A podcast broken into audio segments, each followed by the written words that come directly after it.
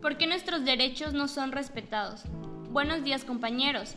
En esta ocasión hablaremos acerca de los derechos de los niños, niñas y adolescentes. Espero y sea de su sagrado. Antes que nada, quisiera saber si ustedes han escuchado hablar acerca de este tema y si lo pueden dominar. Muy buenos días, soy Cassandra Orantes y sí domino muy bien este tema. Buenos días, yo soy Célida Aurori Santiago Alcázar y tengo conocimiento del tema.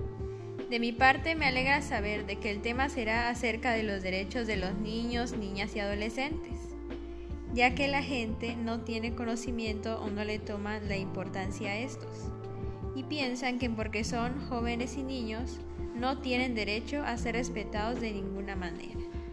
Así es Cassandra y Célida. Por lo tanto, empezaremos a hablar acerca de ello.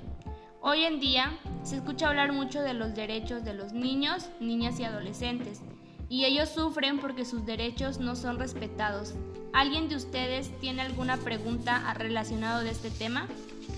Yo, Yuridia, ¿usted sabe cuándo se aprobó la Declaración de los Derechos del Niño, Niñas y Adolescentes? Claro, Cassandra. Fue en 1959 por los 78 Estados miembros de la Organización de las Naciones Unidas. Dichos derechos están previstos en la Convención de los Derechos de los Niños, Niñas y Adolescentes. Los artículos son 54 y están divididos en seis grupos. ¿Y usted conoce de algún artículo que nos pueda dar su definición? El artículo 19 remarca que a todos deben de protegernos contra toda forma de maltrato, abusos y explotaciones. ¿Qué opinas de esto, Cassandra? Opino que todos estamos cansados de ir por la calle y ver tantos niños, niñas y adolescentes limpiando parabrisas, drogándose, robando para comer, pidiendo dinero en las calles. De igual manera, viviendo bajo puentes porque no tienen un lugar donde dormir, lo cual nos entristece muchísimo porque ningún ser humano se merece esto. Perfecto, Cassandra. Esa es una muy buena información muy bonita y que nos hace reflexionar a muchas personas. Célida, ¿me podrías hablar acerca de otro derecho de los niños, niñas y adolescentes? Por supuesto.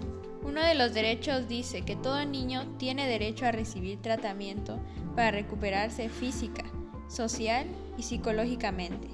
Por ejemplo, de una violación, bullying, de maltrato familiar, ya que muchos suelen ser maltratados de distintas maneras ya sea en la escuela o incluso en su propio hogar.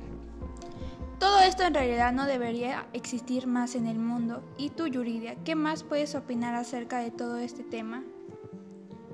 También podemos encontrar en las calles a niños sin alimento, estudio, hogares y que son discriminados por ser de otras capacidades o que no tengan una familia que los represente, entre otras cosas más.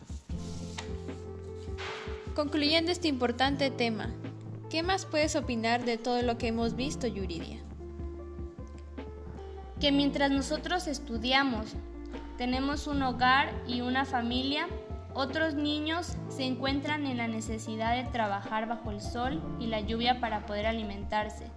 No podemos esperar más. Ellos también necesitan de amor, de hogar, educación, sin importar su color, raza, lengua o capacidad diferente, ya que todos necesitamos el mismo trato, todos necesitamos nuestros derechos.